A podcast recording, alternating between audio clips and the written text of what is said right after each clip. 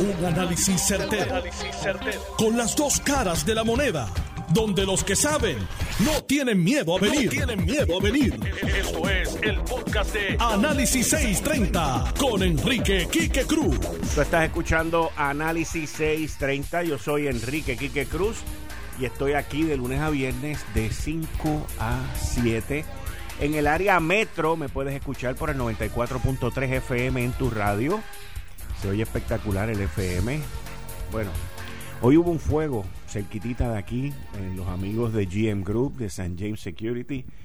Y me alegro que todos estén bien, sanos y salvos, mi querido amigo Guillermo Martínez, que todo el mundo esté bien. Ya está todo en orden, está todo limpio, no hubo ningún tipo de fatalidad, mucho humo. Y ahora pues a reconstruir y echar para adelante la azotea, porque esto fue básicamente en la azotea, unas máquinas que hay ahí arriba. Pero los bomberos hicieron su trabajo, hay que darle las gracias a los bomberos, llegaron a tiempo y, y mantuvieron eso bajo control, así que muchas gracias a los bomberos. Bueno, anoche, anoche, decisión 2020, el junte entre Noti1, Guapa TV y el vocero fue un éxito. Fue un, un debate como los debates que estamos acostumbrados a ver. Allí estaba en el centro, vestida de blanco. El blanco, los candidatos se visten de blanco cuando quieren mostrar pureza, cuando quieren mostrar eh, transparencia, cuando quieren mostrar eh, que son impecables, que son este, lo más limpio que hay. Eh, Carmen Yulín, a diferencia del primer debate, que parece que todo el rojo que tenía puesto aquel día le quitó la fuerza, pues en esta ocasión vino vestida de blanco. Y vino vestida de blanco con todo el equipo de ataque. Lo tenía todo escondido debajo de la chaqueta que tenía puesta. Los cañones, las pistolas, eh, las armas nucleares, eh, todo lo tenía escondido, todo. Y para cada momento y para cada tema había un arma especial, principalmente contra el alcalde de Isabela, que estaba a su derecha, Charlie Delgado. Pero Charlie Delgado no fue el único que agarró los bimbazos y los ataques por parte de Carmen Yulín. Carmen Yulín también atacó a Eduardo Batia. Pero a Charlie lo atacó con odio y compasión. No compasión, ¿ok? No es compasión. Con espacio pasión y con odio. Claramente, Charlie Delgado le ha limpiado el voto electoral a Carmen Yulín y Carmen Yulín pues no se iba a ir de esta sin tirarle dos o tres chajascasos a Charlie Delgado. Charlie Delgado se comportó como un caballero, se comportó como un profesional, se comportó como un líder de partido, mantuvo su caballerosidad, mantuvo su ecuanimidad, mantuvo su postura y no permitió que los ataques de Carmen Yulín lo sacaran. Al momento más tarde, más, más adelante, como los ataques seguían, pues él recurrió a defenderse y él también tenía sus dos o tres municiones en contra de Carmen Yulín pero no eran ataques nucleares y no fue agresivo en cuanto a eso, porque usted tiene que, no importa cuán agresivo la señora es contra usted, usted no puede llevar el mismo nivel de agresividad en contra de ella. Eso es algo que Carmen Yulín lo sabe muy bien, eso es algo que una serie de damas eh, reconocen que pueden estirar el chicle un poco más allá porque el que se tiene que aguantar y el que tiene que mirar las cosas de una manera ecuánime y tranquila es uno. Aquí hay muchas personas de sexo femenino que piden igualdad, que piden libertad eh, y que piden que las cosas sean iguales, pero hay unos momentos que se sobrepasan y uno tiene que mantener la cordura en cuanto a eso. Carmen Yulín también le metió un bimbazo a Eduardo Batia con la cuestión de los bonos de la Autoridad de Energía Eléctrica. Y, fue, fue estas son, estos son unas cosas, son unos momentos en estos debates que yo me los disfruto porque, o sea, mira, cuando alguien, cuando tú estás en un debate con un político y ese político te dice, no, porque tú eres mi amigo, y después viene, ¡ja! y te mata. Y cuando un político viene y te dice, como le dijo Carmen Yulín a, Eduardo Batia, Eduardo, yo te quiero y te adoro, pero ¡ja! Y, con lo grande que tú eres, te perdiste con la moral y las inversiones y las vainas. Y, y esos son unos momentos que yo, desde el punto de vista de radio escucha y televidente, me los disfruto, porque uno sabe que por ahí viene el golpe mortal. Charlie Delgado fue interesantísimo, porque Charlie eh, la atacó a ella y le dijo, bueno, yo puedo tener ciento y pico tordos azules, pero tú tienes miles. El, el, problema en todo esto fue, y la falla que yo vi en, en la parte de, de Charlie, no de Eduardo, porque Eduardo se veía que no era la, la, la tarjeta principal de Carmen Yulín. Carmen Yulín no solamente atacó a Charlie Delgado con palabras y con acusaciones, pero Carmen Yulín atacó a Charlie Delgado ignorándolo, no saludándolo, no despidiéndose. O sea, e, e, ella utilizó todas las armas en el arsenal para eh, tratar de destruir a Charlie Delgado. O, no, la palabra no es destruir, déjenme borrar esa. Para tratar de provocar a Charlie Delgado. Y no lo logró. La pregunta es si el pueblo popular, si el pueblo popular, que es quien principalmente estaba viendo ese debate, aunque yo estoy seguro que medio mundo lo estaba viendo, pero la pregunta es si el pueblo popular que va a ir a las urnas el próximo domingo le va a votar a favor o en contra a Carmen Yulín por lo que ella hizo. Si usted me pregunta a mí, es un partido conservador, un partido que conservador en términos políticos y de y de tener eh, primarias, porque nunca había tenido una primaria para la gobernación, pues yo diría que le afectó más a Carmen Yulín lo que ella hizo que lo que ella pudo haber ganado. Yo creo que le va a provocar más votos en contra ella y votos a favor a Eduardo Batia y a Charlie Delgado. En términos de ecuanimidad y de liderazgo, tanto Charlie Delgado como Eduardo Batia pues mostraron eh, esa, ese liderazgo y, el no sacar esas pasiones y esas emociones que Carmen Yulín las ha sacado durante los ocho años de su alcaldía, pero Carmen Yulín hiere y Carmen Yulín destroza caracteres. En este caso, estos dos caballeros no se dejaron destrozar y, el, y el que te dejes destrozar es si tú entonces le contestas agresivamente o le bajas duro que ninguno de los dos lo hizo. El más quizás agresivo fue Eduardo, pero tampoco fue muy allá cuando le trajeron el tema de los bonos. Me dieron ganas de reír cuando Charlie le dijo a, Carmen Yulín que los déficits, que ella tenía un déficit de más de mil millones y que los déficits no se congelaban eh, y que no podía arreglar los tornos porque no tenía chavo por los déficits que tenía. Así que Charlie Delgado también tenía, él también tenía sus municiones, pero no tenía muchas porque no utilizó muchas.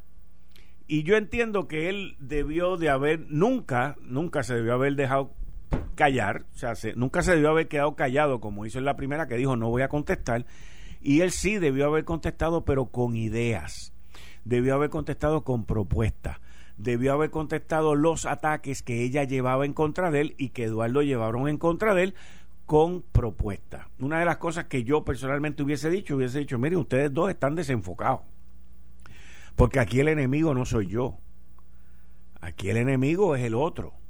Y ahí fue, pero yo, eh, Charlie es una persona también que cuando se mete en estos debates arranca bien lento.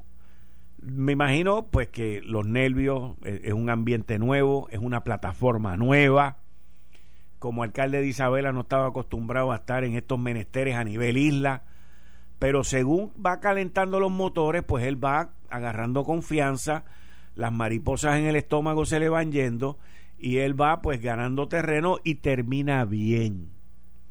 Pero eh, hay cosas que tú, no importa cómo tú seas o quién tú seas, a menos que seas un enfermo mental, que los hay, eh, pues también te, te, impactan y te, y te jamaquean, eh, como lo es el que un compañero de tu partido te ignore, te pinte en la pared y no te dé un saludo, no se despida de ti y muestre afecto y, y saludo contra el otro. Eso, eso con los niños pequeños en las escuelas era devastador. O sea, si usted mira ese tipo de comportamiento a nivel de los jóvenes en las escuelas y todo eso, de lo que estamos hablando, señores, es de qué? De bullying. Estamos hablando de bullying. Eso es bullying. Pero esa es Carmen Yulín at her best. Esa es ella. Y así ella le ha hecho a los empleados del municipio, así ella le ha hecho a personas que no son empleados del municipio y así ella le ha hecho a su personal. Por eso es que ella ha tenido un cambio de gente y una machina de gente en el municipio de San Juan bien brutal. Pero hay que ver cuáles van a ser los resultados este próximo domingo en el Partido Popular.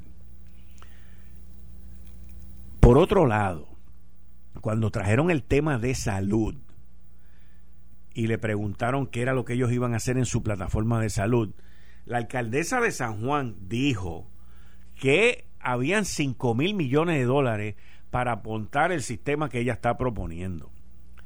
Yo ese número nunca lo había oído. Y me di la tarea esa misma noche, anoche, cuando ella dijo eso, de llamar a personas que están envueltas en el departamento de salud que manejan eso y todos me dijeron, ese número no existe como mucho. Existen cerca de 2.2 en fondos federales y pueden ser hasta 3 mil millones de dólares con las aportaciones, aportaciones del gobierno estatal.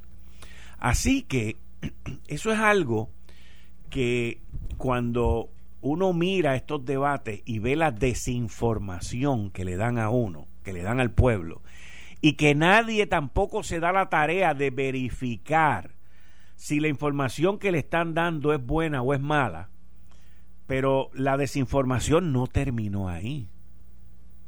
Hubo una que fue peor. Cuando la gobernadora dijo que quería implementar, la gobernadora, fíjate, yo cometí el mismo problema de Charlie, el mismo error que hizo Charlie, que la llamó a ella gobernadora, ¿no? Cuando la alcaldesa, no me dé las gracias, Carmen Yulín, que yo sé que conmigo tú no eres muy agradecida, pero cuando la alcaldesa de San Juan dijo que ella lo que iba a implementar era el plan de Vermont. También ese fue más fácil, ese me di la tarea y lo busqué en el internet. El plan de Vermont, señores, fue legislado en el 2011, convertido en ley y en el 2014, en diciembre del 2014, lo tuvieron que eliminar, no lo pudieron llevar a cabo, no lo pudieron implementar por lo costoso y porque iba a crear una base de impuesto enorme sobre los pequeños comerciantes. De esa es la base, después que yo leo toda esta historia, ahora me doy cuenta porque fue que nuestro compañero aquí, Jerry Rodríguez, que lució espectacular allí, al igual que la joven del vocero y Silvia Camacho, por eso fue que Jerry Rodríguez hizo la pregunta de, de salud con los impuestos, porque los impuestos en Vermont iban a subir tanto con ese plan de salud universal que en el 2014, en diciembre del 2014 tuvieron que sacarlo. Entonces la alcaldesa nos habló allí de un seguro universal, de un plan de salud universal que no existe en Vermont. En adición a eso, no se comparan Chinas con China. Vermont tiene una población de 600 y pico de mil personas Aquí hay más de un millón y pico de participantes. Aquí uno oye a los políticos a veces, en época de elecciones, prometiendo y prometiendo y prometiendo, y uno dice, ¿de dónde van a sacar el dinero si eso no existe? Y eso fue lo que ocurrió ayer en el debate con la cuestión que tiene que ver con la salud. Una serie de datos completamente incorrectos, una serie de datos que no encajan en la realidad ni de Vermont, señores, ni de Vermont. Pero les tengo que decir en resumen y ya Pedro Pierluisi está conmigo aquí en el estudio, les tengo que decir en resumen que fue un debate entretenido. Fue un debate donde cada cual demostró lo que es y cada cual demostró también hasta dónde puede llegar. Yo me paso hablando en este programa en ocasiones cuando veo estos desbalances políticos de una cosa que se llama The Peter Principle, el principio de Pedro. The Peter Principle no tiene nada que ver con Pedro Pierluisi. The Peter Principle es tu nivel de incompetencia. Todo ser humano tiene un nivel de incompetencia.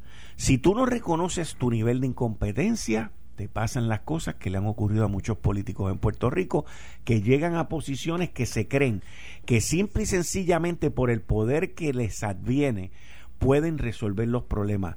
Y miren, uno tiene que tener, tiene que haber un por ciento de inteligencia, tiene que haber un por ciento de entendimiento, tiene que haber un por ciento de capacidad, tiene que haber un por ciento de experiencia y tiene que haber un por ciento de tú, que es el más importante, reconocer cuáles son tus limitaciones. Y tú entonces reclutar tu personal alrededor a base de tus limitaciones, no de tus... Tú nunca reclutas gente alrededor tuyo a base de, las, de las áreas que tú dominas. Tú reclutas a base de las áreas que tú no dominas, porque eso es lo que tú necesitas. Ese fue el grave error que cometió el renunciante Ricardo Rosselló cuando montó su gabinete, que cogió gente sin experiencia como él, sin el conocimiento como él y sin las cualidades que él no tenía. Si él hubiese reclutado a base de sus debilidades, estaríamos hablando de otro cantar hoy. Pero no fue así. Inclusive reclutó gente igual o más joven que él, que la juventud, que estemos claros, la juventud en esto no tiene nada que ver, vamos a estar bien claros de esto. A los 30 años yo corrí un departamento que tenía una responsabilidad de 200 millones de dólares y tenía como ciento y pico de empleados. Así que eh, eh, la, la edad no tiene nada que ver, tu experiencia de vida sí, a los 30 años ya yo tenía dos muchachos y que tener hijos también te, te lleva mucha experiencia había vivido mucho y de ahí para abajo he vivido muchísimo más. Y eso es lo que se llama como experiencia de vida, señores, experiencia de vida. Mira, ahora que poco a poco todo está reabriendo y podemos transitar con mayor libertad, no podemos olvidar hacerlo con seguridad. La gasolina Golf y todos sus empleados seguiremos tomando las más altas medidas de seguridad y limpieza en todas nuestras estaciones para que puedas continuar recibiendo gasolina de la más alta calidad en un ambiente seguro. Para poder servirte mejor debes de tener tu mascarilla siempre que visites una de nuestras estaciones golf y seguir los procedimientos para acceder a los mini market. Las reglas para acceder a los mini market. Agradecemos el respaldo recibido por nuestro pueblo a todos nuestros camioneros, detallistas y empleados que han dado el todo por el todo durante esta pandemia. En Golf, hoy más que nunca renovamos nuestro compromiso de ofrecer siempre el mejor precio y la mejor calidad de gasolina a Puerto Rico, porque en Golf queremos que vayas bien. En golf queremos que vayas a la segura. En golf queremos que vayas con golf. Pedro Pierluisi, bienvenido a Análisis 630. Estás aquí en el estudio y prontamente vamos a tener una entrevista contigo de cara a estas primarias y tus aspiraciones políticas. Bienvenido. Muchas gracias. Muchas gracias por la invitación, Quique. Encantado. Vamos a una pausa y regresamos inmediatamente con Pedro Pierluisi. Yo soy Enrique Quique Cruz y estoy aquí de lunes a viernes de 5 a 7. Regreso en breve. Eh, estás escuchando el podcast de Noti1. Análisis 630 con Enrique Quique Cruz. Y 35 de la tarde de hoy, viernes 7 de agosto del 2020. Tú estás escuchando Análisis 630. Yo soy Enrique Quique Cruz y estoy aquí de lunes a viernes de 5 a 7 en el área metro me puedes escuchar por el 94.3 FM en tu radio. Hoy con el candidato a la gobernación en la primaria del Partido No Progresista de este próximo domingo, eh, Pedro Pierluisi, que está corriendo contra la gobernadora Wanda Vázquez Garcet, o Wanda Vázquez Garcet está corriendo en contra de él, eh, y eso se va a definir este próximo domingo 9 de agosto. Pedro, bienvenido a Análisis 630. Muchas gracias por tenerte aquí. Gracias, gracias por la invitación. Un placer. Eh, la, primera pregunta tiene principalmente que ver, Y esta pregunta se la hice un candidato del Partido Popular esta semana. Eh, y, te voy a hacer la misma pregunta a ti. Nos imaginamos que tú tomas posesión en enero de la gobernación. Tú tienes planes de en medio, estarías tomando posesión en medio de una pandemia, en medio de la situación del COVID-19. Eh, ¿Tus planes serían cambiar al secretario de salud, Lorenzo González? Bueno, es que la, realidad es que yo no le he hecho ofrecimiento alguno Estamos claros. a, nadie. La pregunta la hago a base del espacio y la situación salubrista que estamos viviendo en Puerto Rico. Y entiendo por qué la hace. Pero, pero déjame explicar en dónde estoy yo. O sea, yo por respeto al pueblo y porque me parecería una imprudencia de mi parte y no es lo correcto, yo no le he ofrecido nada a nadie. Absolutamente nada. Ni, ni puestos, ni contratos, ni nada, porque no, yo no soy incumbente. O sea, yo tengo primero que ganar el favor del pueblo PNP. Te admito que cuando ya sea el candidato oficial del partido, pudiera comenzar a que apoyado por personas que no tengan ningún vínculo con el gobierno, empiecen a identificar posibles candidatos para dirigir las agencias. Y lo ideal para mí, cuando con el favor del pueblo a, mí me elijan como gobernador, es tener una terna para todas las agencias. En esa terna pueden estar incumbentes, ¿ok? Pero yo lo que quiero hacer es en ese momento dado tomar la decisión.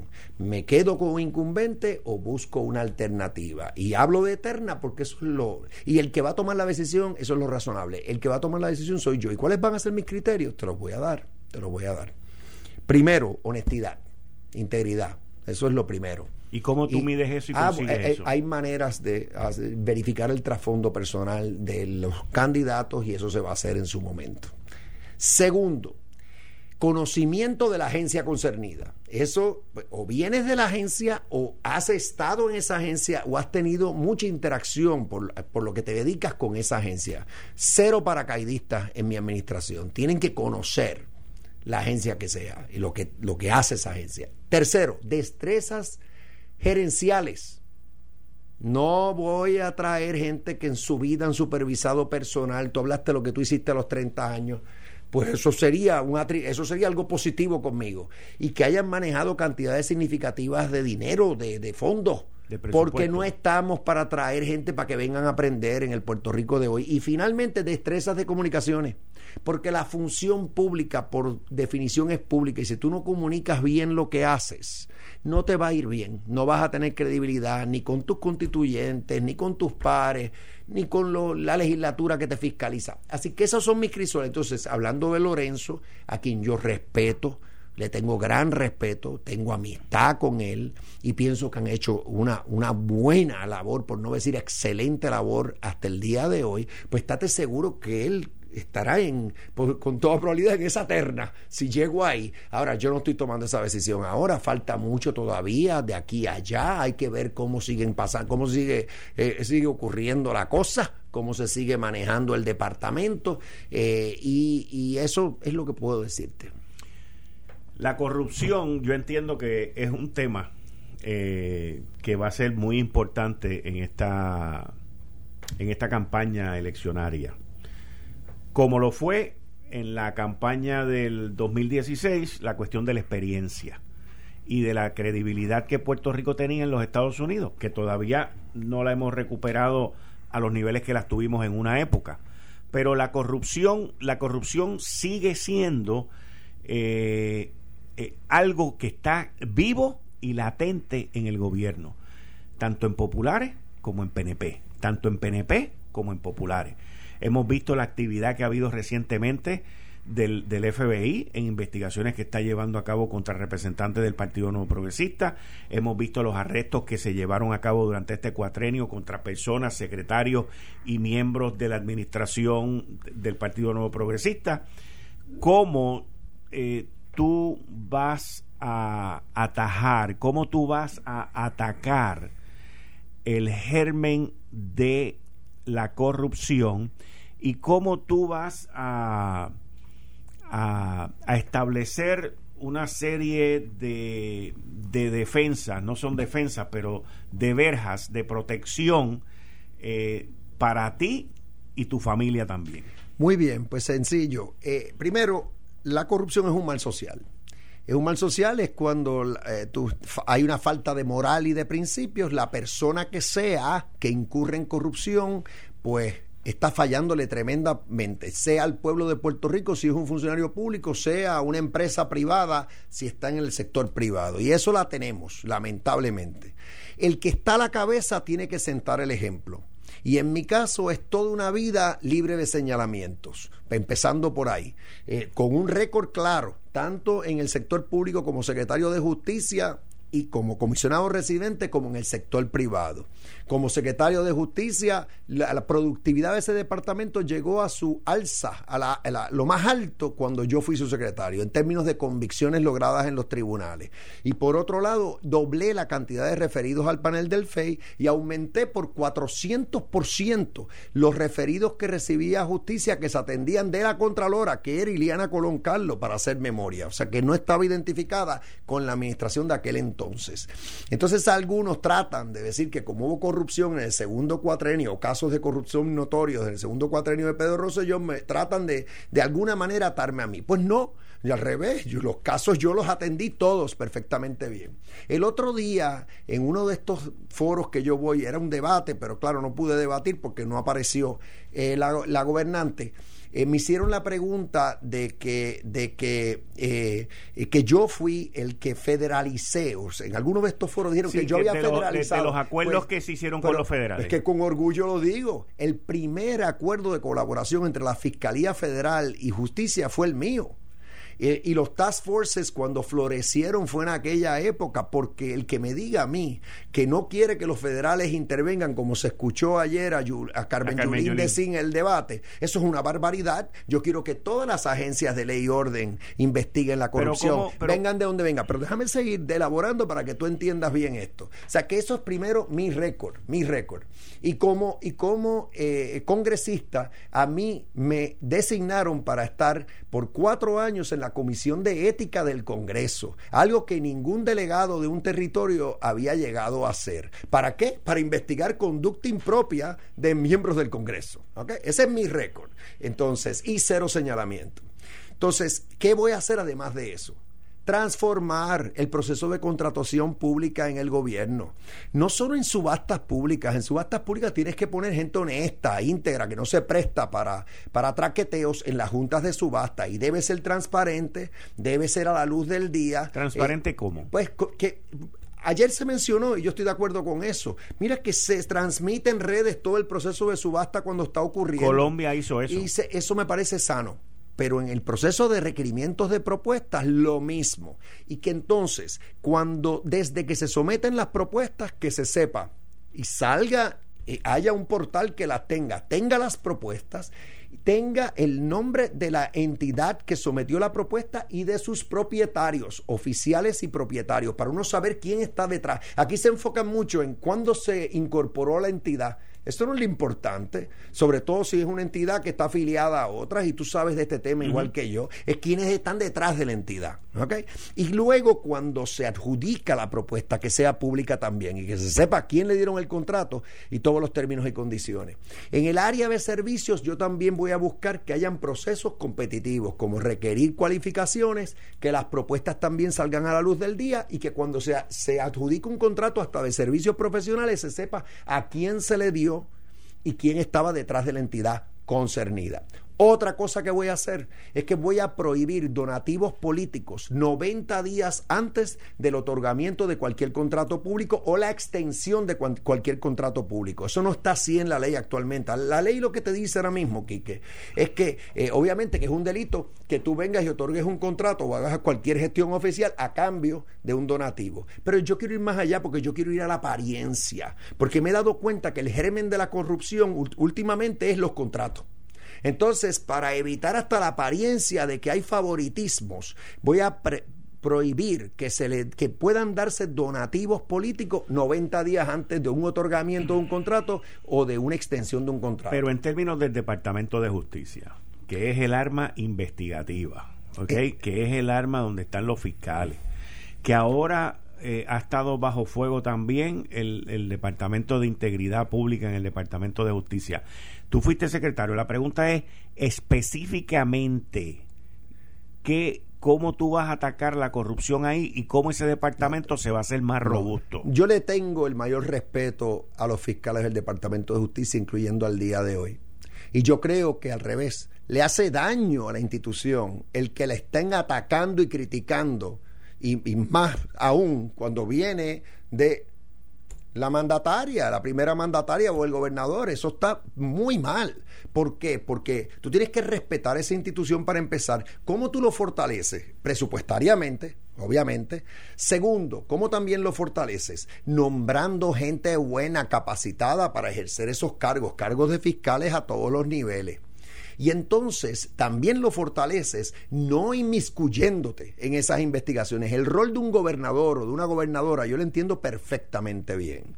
Y es que lo único que tiene que hacer un gobernador en esta área, aparte de darle los recursos necesarios, es que cuando hay cualquier irregularidad, irregularidad posible, pedir que se investigue hasta las últimas consecuencias y no intervenir. No intervenir. Ya hay un andamiaje legal aquí que funciona. ¿Qué hace justicia cuando tú tienes corrupción de alto nivel? Tiene que notificar que hay una investigación preliminar. Y si yo tengo una crítica de lo que han hecho últimamente, que lo están haciendo tras basti, no lo hacen público.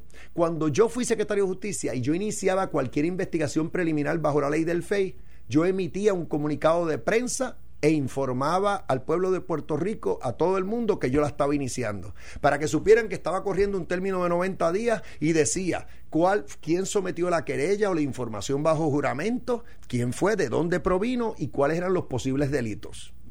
Así lo hacía yo, por cierto. Y cuando culminaba esa investigación, y yo sacaba una recomendación al panel del FEI que doblé la cantidad de casos que envié al FEI, todas eran públicas. Todas mis recomendaciones al FEI estaban, eran públicas y yo emití un comunicado diciendo en detalle por qué yo estaba recomendando la designación de un panel del FEI. O sea que aquí lo que hay que hacer es ejecutar. Es como tantas veces hemos hablado, que hay muchos planes y se habla mucho, pero se hace poco. Yo lo hice en mis años de justicia. Entonces el FEI hay que respetarlo.